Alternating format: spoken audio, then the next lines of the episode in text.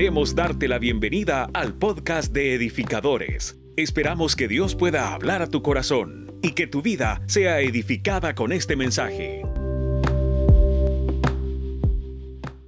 Hay muchos, pero hoy vamos a hablar de cuatro robos de la historia. Esos cuatro robos, vamos a empezar hablando de Juan 10:10. El ladrón no viene sino para hurtar y matar y destruir, pero yo he venido para que tengan vida y para que la tengan en abundancia. ¿Cuántos podemos leer este pasaje a la cuenta de tres el día de ahora? Uno, dos, tres. El ladrón no viene sino para hurtar y matar y destruir.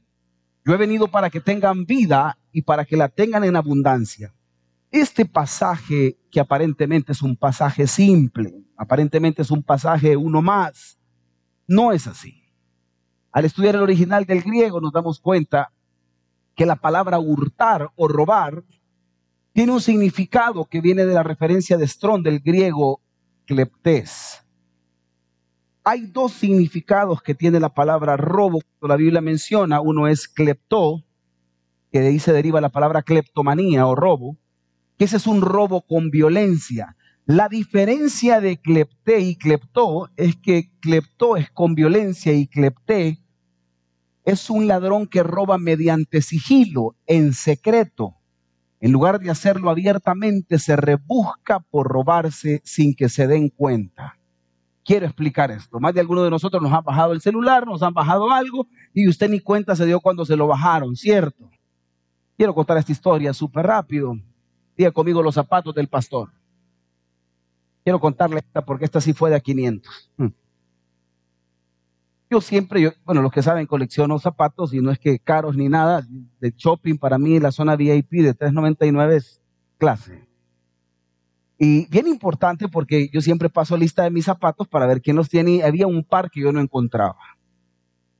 Y empecé a ver, dije, bueno, Josué puede ser que los tenga él en su cuarto. Me fui a buscarlo no estaban ahí porque hoy ya cuenta con mi zapatería, o sea, él ya es parte de, lo que él escoge, porque ahorita le quedan, ya después ya no le van a quedar, pero Matías creo que va a ser el que va a heredar porque lleva mi mismo, usted entiende. Bueno. Y no los hallé. De repente, yo soy de los que estalqueo las redes. ¿Quiénes estalqueamos aquí redes? Ay, solo tres. ¿Quiénes somos de los que cuando tenemos dudas en las fotos alargamos las fotos? Y que si no lo mira bien le toma captura y la alarga más todavía. ah, pues a ese nivel, yo así soy, yo sí soy metido, no le voy a mentir. De repente cuando usted me mira tomando una cimarrón, el pastor quizás está tomando una michelada, no, me gusta con agua mineral, papá, me encanta, para que no, no tenga duda. Que algunos han dicho, mire el pastor, bueno, tranqui. Lo que sucedió fue lo siguiente. En una historia de WhatsApp, de repente veo y vi unos zapatos parecidos a los míos. Y justo esa persona había llegado a mi casa. Le di clic, obvio, amplié la imagen y eran mis zapatos. No me pude quedar callado, agarré el teléfono inmediatamente, le marqué y le digo, ¿qué tal? Hey, ¿qué onda? ¿Cómo estás? Qué gustazo verte este, le digo yo, ¿qué tal te quedaron los zapatos de una? Sin anestesia, eran míos. Silencio en la llamada telefónica, se colgó la llamada y me bloqueó. Me lo bajó sin darme cuenta, me di cuenta demasiado tarde, porque uno se da cuenta que ha perdido algo hasta que lo vuelve a buscar. No sé si me, me entiende por dónde voy. Esta palabra cleptés es un ladrón que robó y no te diste cuenta lo que te robó hasta que lo volviste a buscar. Espero me entienda lo que estoy hablando. Quiero contarte una historia que sucedió. Porque a él le interesa robar sin que te des cuenta en el momento qué robó ni quién robó. Voy a, voy a entrar en un preámbulo. Traduzcamos el versículo de Juan 10:10. 10. Juan 10:10 10 dice, el ladrón no viene sino para hurtar calladamente sin que nadie se dé cuenta. Lo puede leer conmigo a la cuenta de tres. Uno, dos, tres. El ladrón no viene sino para hurtar calladamente sin que nadie se dé cuenta. Ahora, en el momento, después sabrás que te lo ha robado. Quiero entender este pasaje de la Biblia. Vamos a hablar de, cuatro robos de la historia. El primer robo de la historia del cual yo quiero hablar es el arca del pacto. Diga conmigo el arca del pacto. Voy a poner un preámbulo para entender esto. Primer libro de Samuel 4, del 5 al 6. Aconteció que cuando el arca del pacto de Jehová llegó al campamento, todo Israel gritó con tan grande júbilo que la tierra tembló. ¿Se imagina usted esa escena? El pueblo de Israel había recuperado el arca del pacto y cuando recuperan el arca del pacto gritan de la emoción y la tierra se sentía que temblaba de la emoción. O sea, era un pueblo que, era, que, era, era demasiado jubiloso ante el arca del pacto. Cuando los filisteos oyeron la voz de júbilo, dijeron, ¿qué voz de gran júbilo es este en el campamento de los hebreos?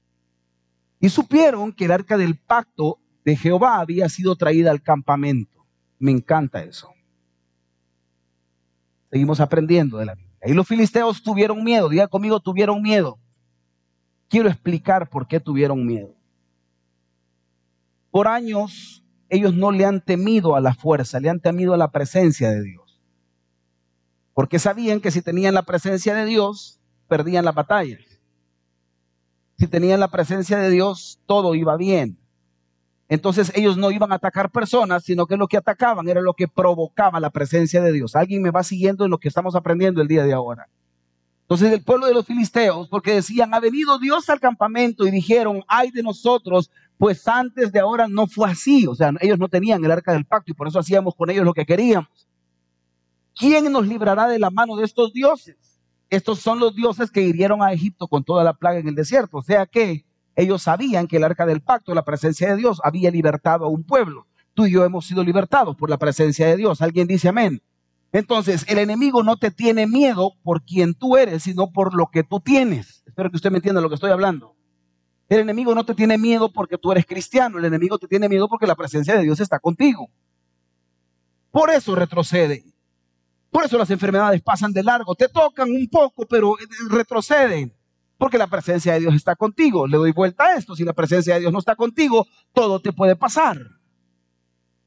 Hmm, ¿Alguien dice amén a lo que estoy hablando? Los filisteos estaban abatidos. Voy a hacer un recuento rápido de versículos. Vamos a leer la Biblia, todos los que hemos leído la Biblia en la semana, hoy vamos a leer todo. Pelearon pues los filisteos, al darse cuenta los filisteos se fueron encima de ellos e Israel fue vencido. Verso 11, el arca de Dios fue tomada y muertos los hijos de Elí. Elí era el sacerdote que estaba en aquel entonces. Oiga esto, muertos los hijos de Elí, Ofni y Fines. Y corriendo de la batalla, un hombre de Benjamín, que era uno de las tribus, llegó el mismo día a Silo corriendo. Verso 13, y cuando llegó aquí que Elí estaba sentado en una silla, vigilando junto al camino su corazón estaba temblando por causa del arca de Dios. A Elí no le daba miedo perder la batalla, a Elí le daba miedo perder la presencia de Dios. Elí lo que tenía era miedo de perder el arca del pacto. ¿Alguien entiende lo que acabo de decir? El sacerdote estaba preocupado porque nosotros los sacerdotes somos los responsables de que la presencia de Dios esté en una iglesia, en una casa, en una empresa. ¿Alguien dice amén a eso? Los que somos sacerdotes de casa debería de preocuparnos la presencia de Dios. Él estaba preocupado por la presencia de Dios, más que por ganar o perder una batalla. Lo que le interesaba era el arca del pacto. Quiero que me siga porque todo esto es introductorio a lo que vamos a hablar el día de ahora. Cuando Elí oyó el estruendo de la gritería, porque había llegado este, este fulano de la tribu de Benjamín corriendo, verso 15, era ya Elí de 98 años y sus ojos se habían oscurecido, de modo que no podía ver. Verso 16, dijo pues aquel hombre a Elí, yo vengo de la batalla, he escapado hoy del combate y le dijo, ¿qué ha acontecido, hijo mío? Fue hecho una gran mortandad en el pueblo y también tus dos, tus dos hijos, Ovni y Fines, fueron muertos y el arca de Dios ha sido tomada. El primer robo de la historia. Y aconteció que cuando él hizo mención del arca de Dios, Elí cayó hacia atrás de la silla al lado de la puerta y se desnucó y murió el sacerdote. El sacerdote no estaba preocupado porque sus hijos habían muerto. El sacerdote estaba preocupado porque había perdido la presencia de Dios. Wow. Sí, el dolor de sus hijos, de Ovni y Fines, era muy fuerte. Pero el sacerdote estuvo más impresionado que había perdido el arca del pacto, porque sabía que si perdía la presencia de Dios, lo perdía todo. ¿Alguien entiende lo que estoy predicando? El sacerdote estaba preocupado porque sabía que había perdido la llave más grande, porque cuando la presencia de Dios está en tu vida, hay victorias. Alguien dice amén. Porque cuando la presencia de Dios está en tu vida, nada te puede tocar. Pero cuando la presencia de Dios no está ahí, cosas grandes te pueden suceder. El sacerdote tuvo esa impresión y murió. ¿Qué significaba el arca del pacto? ¿Quiénes estamos aprendiendo el día de ahora? Vea esto, y pondrás el propiciatorio encima del arca, y en el arca pondrás el testimonio que yo te daré.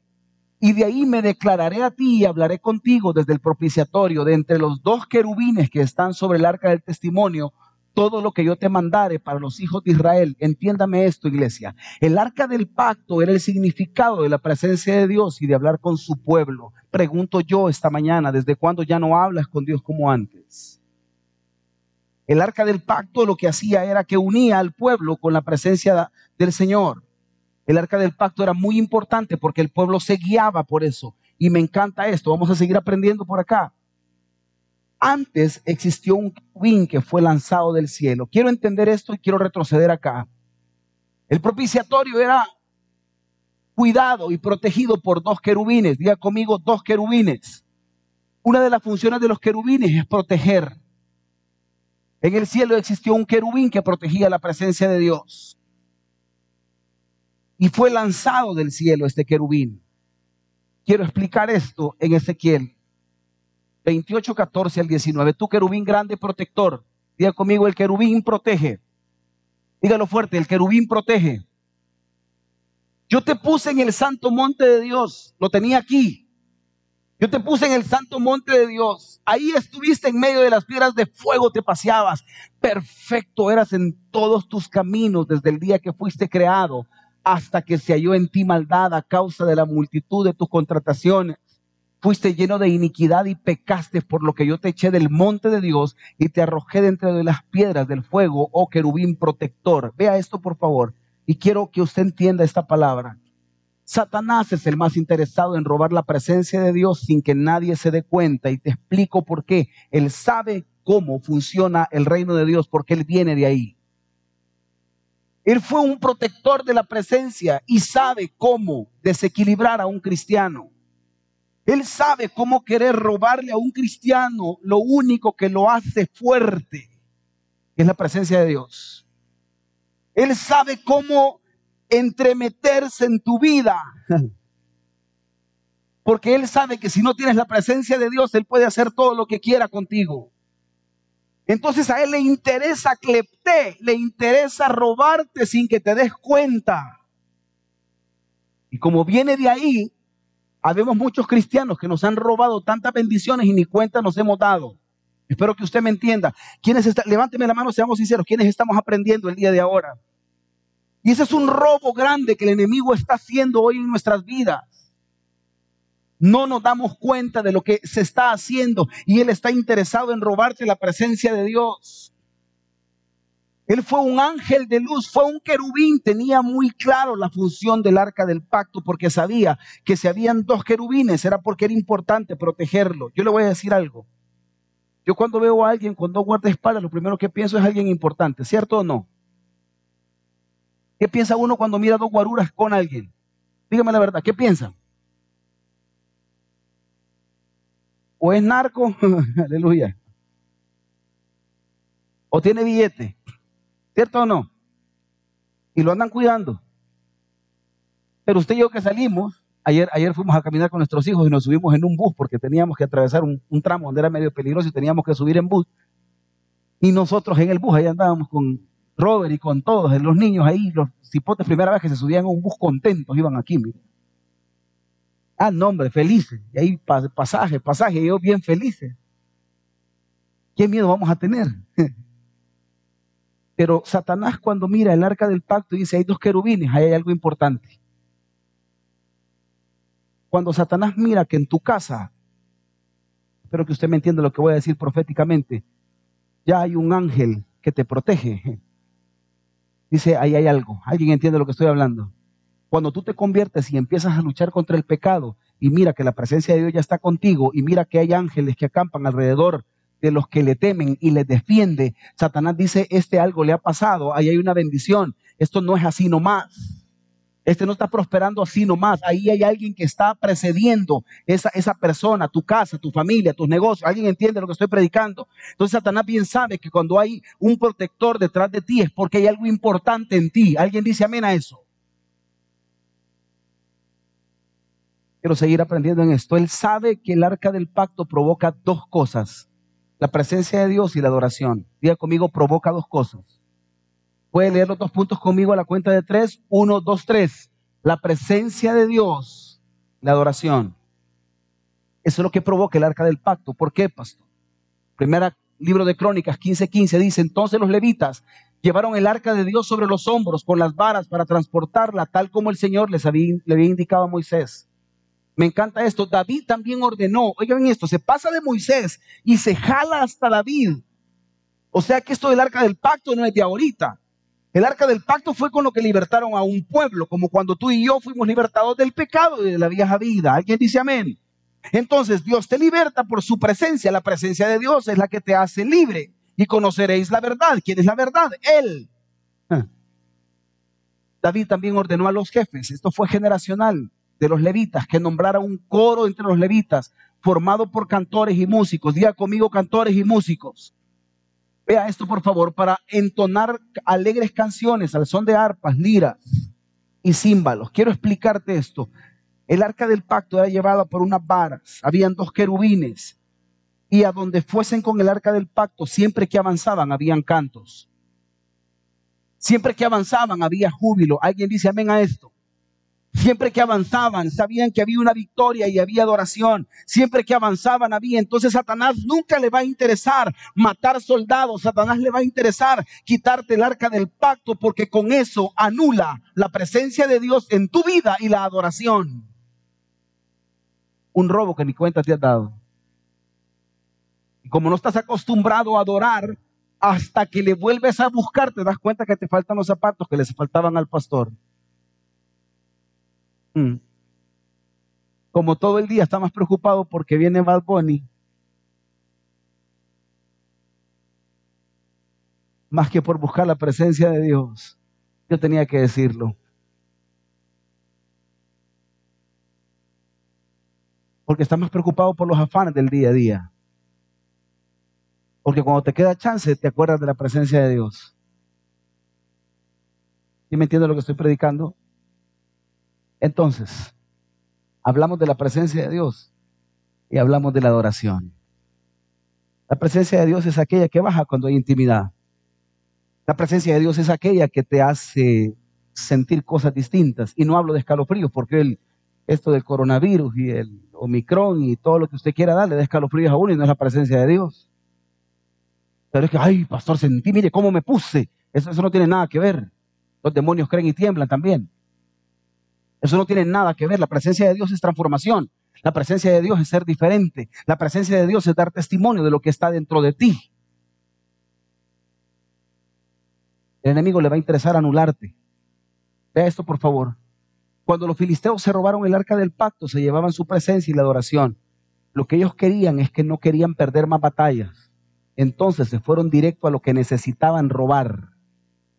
Ellos no van a ir detrás de tu cuerpo, ellos no van a ir detrás de tu alma. Ellos van a tratar de anular que tú tengas una buena comunión con Dios. Vuelvo a repetir esto. A él no le va a interesar verte en la pobreza. Eso no le interesa al enemigo. Al enemigo tampoco le interesa verte que tú estés triste o contento. Ese es otro tema que un día vamos a tocar. Al enemigo le interesa que tú no tengas comunión con él, que no exista la presencia de Dios en ti, que no ores, que te duermas como sea. ¿Entiende lo que hablo? Hay personas que se sientan a comer y no le dan gracias a Dios por la comida. Achis, hay que orar. Hay gente que se sienta a la mesa y le da igual. La Biblia no enseña que hay que orar por los alimentos, hay que darle gracias a Dios por los alimentos, así dice la Biblia, tomarlos con acción de gracia. Usted puede cantar, puede danzar, usted puede hacer lo que usted quiera, pero tiene que estar con un corazón agradecido. Pero hay gente que solo se siente y no se acuerda. Ay, gracias a Dios que este es el fruto de mi trabajo. Este no es el fruto de tu trabajo. Eso es lo, es lo, que Dios te está sosteniendo. Alguien dice amén. Entonces, cuando yo me siento a comer, yo alabo a Dios y bendigo a Dios por lo que Dios me ha dado. Si yo me despierto, yo me despierto y digo, Señor, gracias. Uno bien sabe cuando en una casa se ora y cuando en una casa no se ora. Yo siempre lo he dicho, por molestar cuando yo voy a veces a casa de los hermanos, yo le digo a los chiquitines, vamos a orar por los alimentos o aún inclusive a los adultos, oremos por la comida y yo, yo de una sola vez cierro los ojos. Y hay gente que toda revesada para orar. Claro, no estás acostumbrado a hacerlo. ¿Cómo vas a tener comunión si no sabes hablar con el que te da la comunión? ¿Alguien entiende lo que estoy hablando? ¿Cómo vas a hablar de presencia si no oras? ¿Cómo vas a hablar de oración si no lo escuchas? Y no estás acostumbrado a tener intimidad con Él en el día a día. Porque esto es un estilo de vida, más que un acto de escuchar una canción o levantar manos nada más. Hablemos algunos principios. Todo lo que acabo de hablar solo fue la introducción del mensaje para que usted me entendiera de dónde viene. Hablemos de algunos principios. Y habló Dios todas estas palabras diciendo, yo soy Jehová tu Dios. Aquí está hablando de los mandamientos. Que te saqué de la tierra de Egipto. Con la presencia de Dios salimos. ¿Estamos de acuerdo? ¿Sí entendimos eso? ¿Ok? De casa de servidumbre no tendrás dioses ajenos delante de mí, no te harás imagen ninguna, ni semejanza de lo que está arriba en el cielo, ni abajo en la tierra, ni en las aguas, ni debajo de la tierra. Quiero que usted entienda esto, Dios siempre desea adoración y exclusividad. Uno bien sabe cuando lo han invitado de gorrón. Te voy a contar una que me aplicaron un día de esto. Yo estaba aquí a la par y fue a mí que me la aplicaron, porque en el servicio de las nueve que prediqué lo, conté y fue a mí que me la aplicaron. Esta persona vino bien contento y qué tal, ¿te parece? Vamos a almorzar. Y quizás le cayó en el 20 a este que yo estaba aquí. Y cuando terminó y este le dijo que sí, también usted está invitado, me dijo, casaca. Es por pena que me estaba invitando a mí. ¿Y usted cree que yo no me eché el 20? Y yo le dije, ah, sí, está bueno, no, vamos, le dije, yo sabía que de metido iba. ¿Usted me entiende lo que estoy hablando? Como cuando te dicen acá, pero de repente por compromiso te jalan, ¿cierto o no? Va. Dios bien sabe cuando lo pones en prioridad o cuando lo pones en segundo plano. Él bien sabe. Aunque te das cuenta tú cuando te invitan por compromiso. Él bien sabe que estás aquí porque le amas o porque necesitas algo. Voy a volver a repetir esto. Él sabe si estás aquí porque le amas o porque necesitas algo. Porque solo cuando tocamos fondo venimos a buscar la presencia de Dios. Y debería de ser siempre. Deberíamos de buscarle siempre. Deberíamos de amarle siempre. Tenga o no tenga, yo debería de estar en la casa del Señor. Uh, usted no me entendió lo que dije ahora. Hablemos de más principios. El enemigo está interesado que no se sienta su presencia y la adoración se detenga. ¿Cuántos hogares tienen tiempo de no sentir la presencia de Dios? Quieren venir que sus hijos adolescentes sean transformados y cambiados a los 22 años cuando usted nunca tuvo un método de adoración y tuvo un método de, cómo enseñarles a buscar la presencia de Dios. Cuando no se abre la Biblia en casa, nunca. Y ha sido el robo más grande de la historia y ni cuenta te ha dado. Cuando tus hijos se saben más versículos que tú,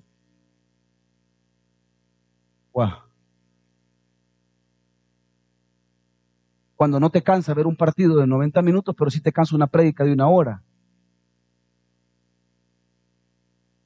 No, yo no sé, yo no sé qué pueblo le viene a hablar el día de ahora. Mm. Tuvimos que salir con mi esposa para Guatemala por un tema de, de negocio, porque trabajamos, y los dejamos con los abuelitos. Y dijimos, papá, mamá, mira, te dejamos a Matías, a Santiago y a Josué. Yo ya sabía lo que iban, porque de esa escuela vengo. Y no les dije nada. Íbamos con los abuelitos, iban súper contentos, bueno, súper espectacular todo. Pero yo ya sé la disciplina que mis papás tienen. Me encanta. El siguiente día le llamé. Yo ya sabía. Digo, ¿qué tal, hijos? ¿Cómo están? Bien. ¿A qué hora se levantaron? A las cinco y media. ¿Y qué hicieron? Orar y después ejercicio. Yo ya sé la disciplina que tienen. Si es que esa no me la tienen que contar a mí. Si cuando hacíamos devocionales, mi papá a las cinco de la mañana nos levantaba todos, todos parejos. Ahí no era que, y, y, el niño quiere. Porque aquí usted, usted, mire, ya nos hemos inventado, yo no sé, hoy en la mañana amaneció con un frío tan rico. Yo le soy sincero, y en la mañana me costó levantarme. Nosotros, nosotros, nosotros como pastores y servidores de esta iglesia, a las 4 de la mañana ya está la alarma puesta porque tenemos que estar aquí en la casa del Señor. Pero nos cuesta levantarnos. Sonó la alarma, ¿verdad? Y sonaba la alarma de ella y la mía. La apagamos. Va el codazo. Hay que ir a levantar a los niños. Se la regresé yo. Hay que ir a levantar a los niños, le dije. Estaba tan rico el frío que yo podía inventarme una casaca de que me duele la garganta. Como muchos se la han inventado, que están enfermos, bien van al súper, pero al culto no vienen. Uf, tenía que decirlo, pero es que... Eh.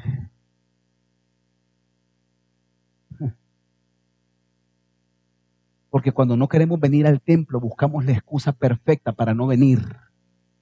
En tu cara te está robando Satanás y ni cuenta te has dado. ¿Alguien entiende lo que estoy hablando? Mm. Mi papá nos levantaba temprano a tener los devocionales en las mañanas. Ahí no era opcional si quería o no quería, tenía que levantarme. Ahí no era opcional si podía venir a la iglesia o no podía venir a la iglesia, yo tenía que estar en la iglesia. Y le voy a decir algo. Yo ocupaba una sábana, bueno, todas las sábanas me quedan grandes, yo siempre le he dicho, era una sábana de 1,20 por un metro, pues, me quedaba colgando, iba con la sábana arrastrando. Y ahí estábamos con frío. El rollo es que oraba mi papá, mi mamá, mi hermano, mi abuela y yo. Mi papá ora con todos los poderes. Yo, no les puedo explicar cuánto ora mi papá el día de ahora. Oraba mi papá, mi mamá oraba con todo, aguantábamos. Mi hermano promedio, yo promedio, rapidito, Señor bendice, ra, ra, Pero cuando llegaba mi abuela era el rollo. Mi abuela es una anciana que ora siete horas diarias hasta el día de ahora. Y cuando llegaba mi abuela, no hombre, yo no le puedo explicar. Y empezaba mi abuela y bendice a fulano, y bendice a Mengana, sus hijos y toda su parente. No, no, yo no le puedo explicar cómo era mi abuela. Y por nombre, y empezaba y ranga, y la tomaba el espíritu y hablaba lenguas, y después oraba, y después yo decía, Señor, que llevamos más de una hora orando. Y qué galán que parados, hincados. Yo empezaba bien firme acá y terminaba acá. Porque era baño María, terminaba aquí de lado. Y mis hijos estuvieron una semana con mis papás. Yo sabía que, les estaban modelando abuelos que están aquí. Si los tatas no dan el ejemplo, sean ustedes los que formen el corazón de los nietos. Wow. Necesitamos, porque el enemigo está interesado en robar la presencia y que la adoración se detenga. Yo quiero que usted entienda esto. El mejor regalo que puedes darle a tus hijos es enseñarles la adoración. El enemigo le interesa detener generacionalmente la adoración. Por eso es que muchas veces no queremos adorar, porque él sigilosamente, el clepté se ha metido ahí sin que nadie se dé cuenta para que nadie adore en casa. Lo mejor que tú puedes hacer hoy en día es enseñarle a tus hijos, a tus nietos, a tus generaciones la adoración, porque con eso avanza la presencia de Dios. Alguien dice amén a eso. Es lo mejor que tú puedes hacer. Tus hijos no saben cómo adorar porque tú no adoras. Eres un VIP para adorar. Te dicen levantar manos.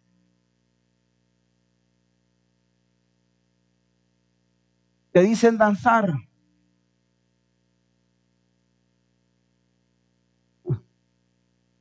Te dicen hincarte. Ay, pastores, que ando zapatos nuevos. Sigilosamente. Ya se metió en tu casa y ni cuenta te has dado. ¿Desde cuándo no te arrodillas delante de él? Sigilosamente. Ya se metió en tu casa. Ya te robó y cuando lo quieras venir a buscar te vas a dar cuenta que te hacen falta esos zapatos. ¿Alguien entiende lo que estoy predicando el día de ahora? El mejor regalo que le puedes dar a tus hijos es enseñarles adoración. Tus hijos son el reflejo de lo que tú has enseñado. Si no saben adorar, no es culpa de ellos. Y este niño que no se puede los cantos, es que ni tú tampoco.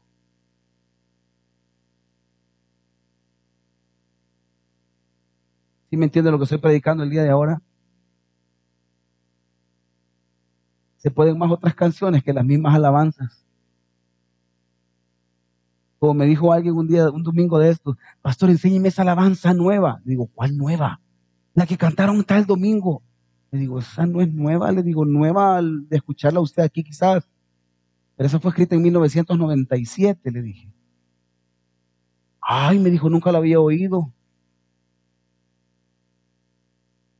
Mm, claro. ¿Sí me entiende lo que estoy predicando?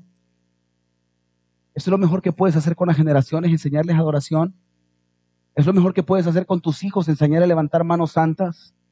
Aquí no es de, de, de buenas ganas y hoy sí quiero levantar las manos. Y como esto, pastor, fíjese que hoy no ando de ganas, no levanto las manos. Dice lo mismo para comer. Cuando usted tiene hambre, usted agarra y come. Pero usted no puede pasar más de 24 horas sin comer. Usted tiene que buscar comida. Igual es la presencia de Dios. Ayer yo tenía necesidad de una hamburguesa grasosa. ¿Cuántos hemos tenido necesidad algún día de una, de una, hamburguesa grasosa? Sí. No, hombre, hermano. Me dijo mi esposa, ¿podemos comer algo light? Vos le dije. Yo necesito algo cerdosamente grasoso, le dije. Habíamos caminado como 15 kilómetros, hermano. Yo necesitaba comer algo y, me pedí una cosa así, hermano. Yo no le puedo explicar. Carne, tocino, más carne, más champiñones, queso, grande así. Papas, yo no le puedo explicar cuántas. Tengo derecho porque toda la semana paso a dieta, hermano. Ah, no, hombre, cuando la agarré, yo la agarré, le eché chile, mostaza. ¿Cuántos, dicen, ¿cuántos tienen hambre ahorita? No, así debería de ser con la presencia de Dios. Así debería de ser necesidad para ti doblar rodillas, necesito orar. Así debería de ser para ti el estar en la casa del Señor y venir y danzar y adorarle a Él, glorificarle a Él, levantar manos. Así debería de ser el congregarte el día domingo, no pensar si debo ir o no debo ir. Es una necesidad de estar aquí, es una necesidad de levantar manos tantas, es una necesidad de decirle tú eres rey, es una necesidad de decirle tú eres santo. alguien dice amén a lo que estoy predicando. Debería de salir de tu interior. Él anda buscando adoradores de ese tiempo, genuinos, porque se robaron lo más preciado. Él es el más interesado que te des cuenta y abras los ojos que has perdido lo más valioso de tu vida, su presencia y la adoración. ¿Cuándo no puedes adorar? Cuando el enemigo sutilmente se robó su presencia de tu vida. No levantas manos porque te sientes culpable, porque has pecado. Es al revés. Porque has pecado, necesitas levantar manos santas y adorarle. ¿Usted me entendió esa? No te sientes digno de congregarte porque has pecado. Es al revés. Porque has pecado, necesitas congregarte. Pastor, es que yo no voy a ser hipócrita. ¿Cómo voy a orar si he pecado? Es que esto es al revés. Porque has pecado, necesitas orar. El enemigo nos ha metido esa mentira quiero que tú entiendas algo. No es verdaderamente libre el que arrastra sus cadenas con él. Espero que usted me entienda esta frase. No me digas que eres libre y todavía andas arrastrando un par de cadenas aquí. Y te voy a decir algo, las cadenas se notan. Te lo voy a traducir de esta manera. Uno bien sabe cuando alguien le lleve la boca. Hoy con mascarilla se ha calmado el asunto un poco. Pero uno bien sabe cuando alguien llegue. ¿Cuántos van al gimnasio aquí? Ahí está, un par. Uno bien sabe cuando, quién es el del gimnasio que siempre tira un patín espectacular. Es karateca, tira patada alta. Ah, no, uno bien yo, yo ya sé. Mm. Uno bien sabe quién arrastra cadenas y se congrega. Te voy a decir por qué es importante que sepas esto. Porque no es verdaderamente libre aquel que arrastra sus cadenas con él. No me digas que tú te congregas y todavía vives en pecado, con pornografía, con masturbación, en adulterio, en fornicación, y que tú eres libre. Eso no existe. No sé quién te ha vendido ese evangelio, pero eso no existe. Eso no es la verdad del evangelio. Te han robado en tu cara y ni cuenta te has dado. Eso no es la verdad del Evangelio. No me digas que con enemistad. Al enemigo le interesa ver a tu familia dividida. Voy a volver a repetir esto con todo el corazón. No me digas que eres libre y no te hablas en casa con alguien. ¡Pum! No me digas que eres libre y tú haces acepción de personas. Invitemos a los fulanos, pero a estos no, porque a estos no les hablamos. ¿O sabes lo que nos han hecho? No es verdaderamente libre aquel que todavía arrastra sus cadenas con él. Las cadenas de falta de perdón, las cadenas de odio. ¿Alguien dice amén a lo que estoy hablando? No me digas libre y todavía te echas tus tragos.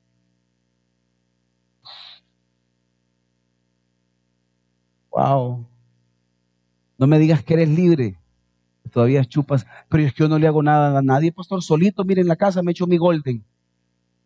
No es verdaderamente libre aquel que arrastra sus cadenas con él.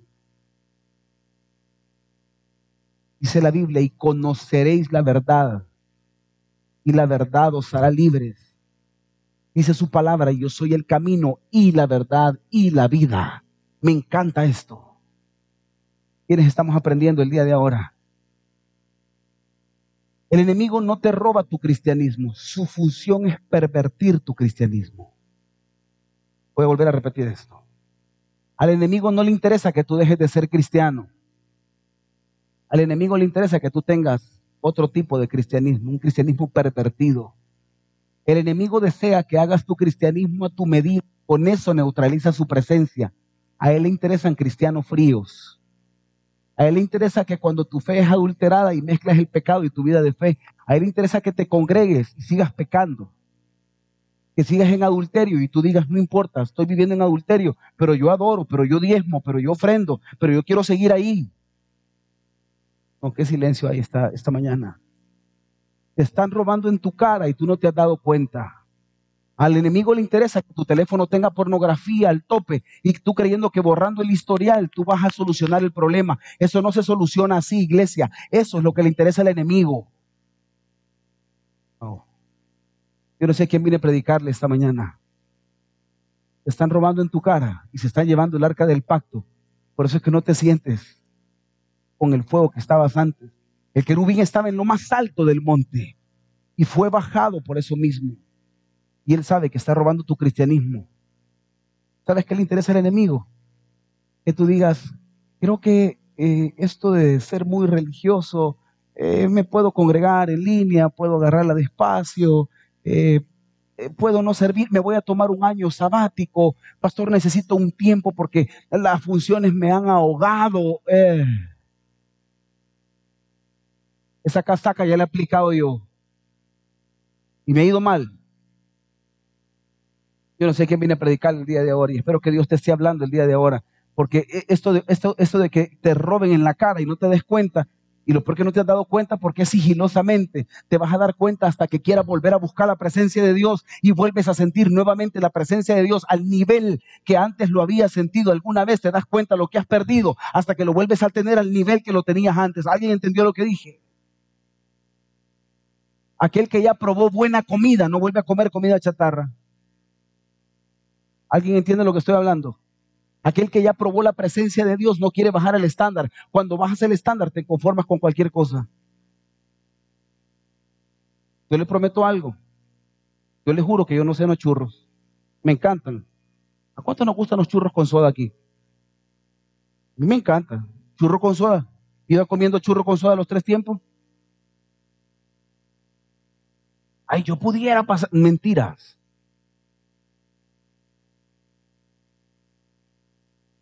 A mí me encanta comer un buen plato de carne.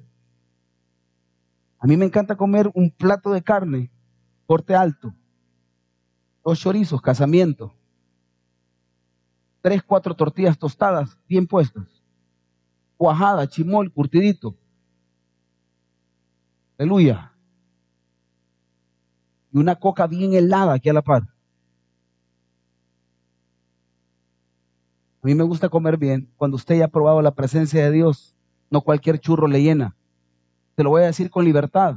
Vaya y visite cualquier iglesia y se va a dar cuenta que no se sirve la misma comida en las mismas iglesias. A mí no me da cuando me dicen, pastor, fíjese que voy a ver una iglesia. Dale. No tengo problema. Porque yo sé el plato de comida que se sirve en esta casa y que nos esforzamos por servir un buen plato de comida. ¿Alguien dice amén a eso? Quiero que sigamos aprendiendo esto. Date cuenta que es el robo sutil más grande de la historia. Vea esto, iglesia amada. Dios siempre quería que su pueblo ordenara prioridades, que es lo que nos hace falta. Veamos en Éxodo, derribaréis sus altares y quebrantaréis sus estatuas y cortaréis sus imágenes de acera, porque no te has de inclinar a ninguno Dios, pues Jehová cuyo nombre es celoso, Dios celoso es. Al Señor le interesa que tú ordenes prioridades. Cuando es más importante algo que el Señor, esta iglesia se congrega los días domingos. Esta. Habrán otras que se congregan sábados, viernes, y pero si Dios te trajo edificadores, aquí nos congregamos domingo. Amén. Tenemos que estar en la casa del Señor. Tres servicios hemos puesto, siete, nueve, once. Pastores, que tengo un mi paseo, no es tu prioridad. Pastor, entonces no puedo salir. Puede salir. Nosotros salimos. Yo no les puedo explicar los patines que nos armamos con mi familia. Pero nosotros nunca dejamos de estar en la casa del Señor. ¿Alguien entiende lo que estamos hablando? Hmm. Tu nombre, Dios celoso. ¿Alguien dice amén a lo que estamos hablando? Quiero que entiendas algo. Cuando en la Biblia dice hazlo, Dios te está diciendo disfrútalo. Cuando en la Biblia dice no lo hagas, te está diciendo no te dañes. Voy a volver a repetir esto, me encanta esto. Cuando la Biblia dice hazlo, te está diciendo disfrútalo. Cuando la Biblia te está diciendo adórame, te está diciendo disfrútalo. Cuando Dios te está pidiendo algo es para que tú lo disfrutes. Alguien dice amén a lo que estoy hablando. Tú te congregas y te disfrutas y te deleitas en Él. Deleítate a sí mismo en Jehová y Él concederá las peticiones de su corazón. Cuando la Biblia te da prohibiciones, está diciendo, te lo estoy prohibiendo porque no quiero que te hagas daño, quiero cuidarte. Me encanta esto. Vea esto, iglesia amada. Los seres humanos tendemos más a la religiosidad, más que a la transformación de vida. Tal vez me ayuda Fermín con el piano. Tendemos más a congregarnos y nos interesa más congregarnos que transformar nuestra vida. Voy a volver a repetir esto. Tendemos más a congregarnos como un acto religioso. Voy el domingo a la iglesia y qué bueno que vengas a la iglesia. Me encanta que vengas. Pero no quieres dejar de hacer lo que tú hacías. A mí no me da pena decirlo. En mi adolescencia y mi juventud, los que fueron de la vieja guardia me conocieron. Yo tuve mal testimonio en esta iglesia. No me da pena decirlo. Bolo venía a la iglesia. Yo no sé cómo Dios no me mató. Todo Pando venía a tocar el piano, aquí venía.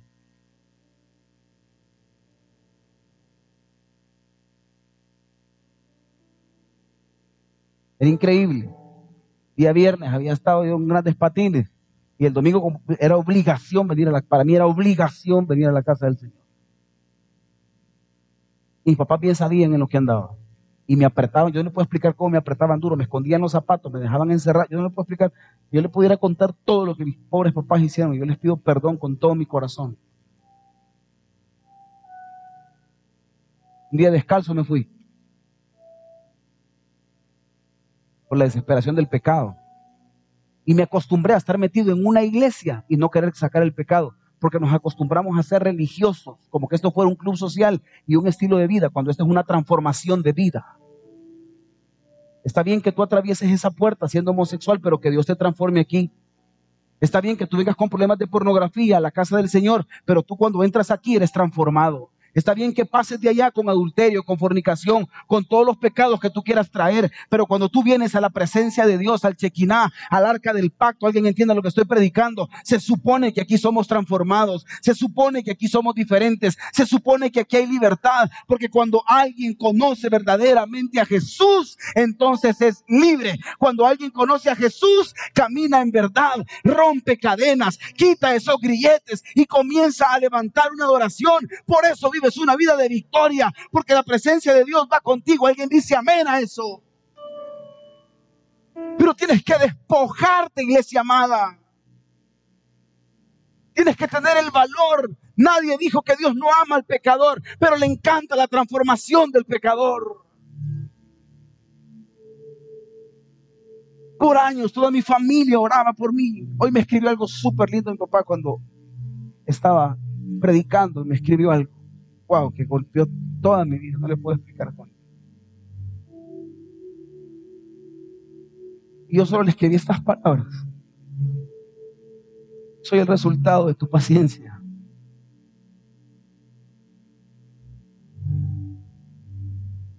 Soy lo que tú formaste. Si hoy por hoy tienes un familiar o un hijo, tú mismo estás peleando con algo, ten paciencia, Dios transforma cuando la presencia de Dios está en una casa. Las cadenas son rotas cuando su presencia cae en un lugar. Yo te voy a decir algo con toda libertad. Esta iglesia tiene la presencia del Señor. Estábamos allá adentro y la presencia de Dios cayó increíblemente en la oficina.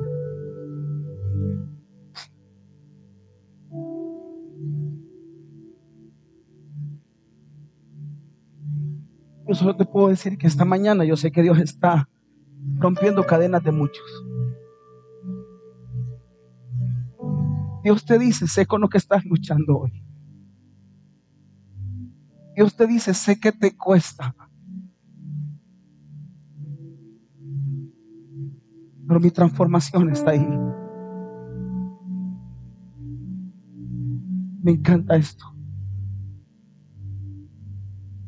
Quiero que te pongas en pie. Solo te puedo decir que su presencia está aquí ahorita.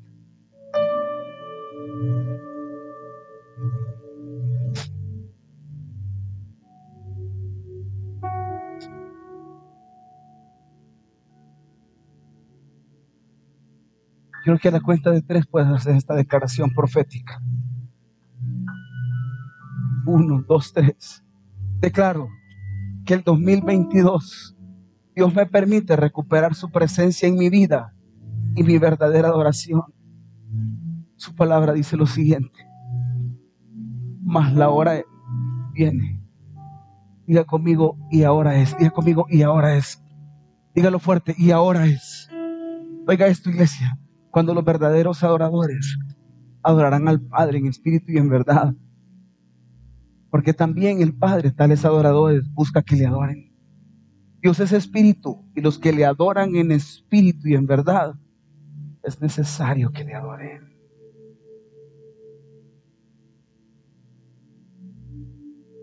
Hablamos del primer robo. Siguiente domingo seguiremos hablando del siguiente robo.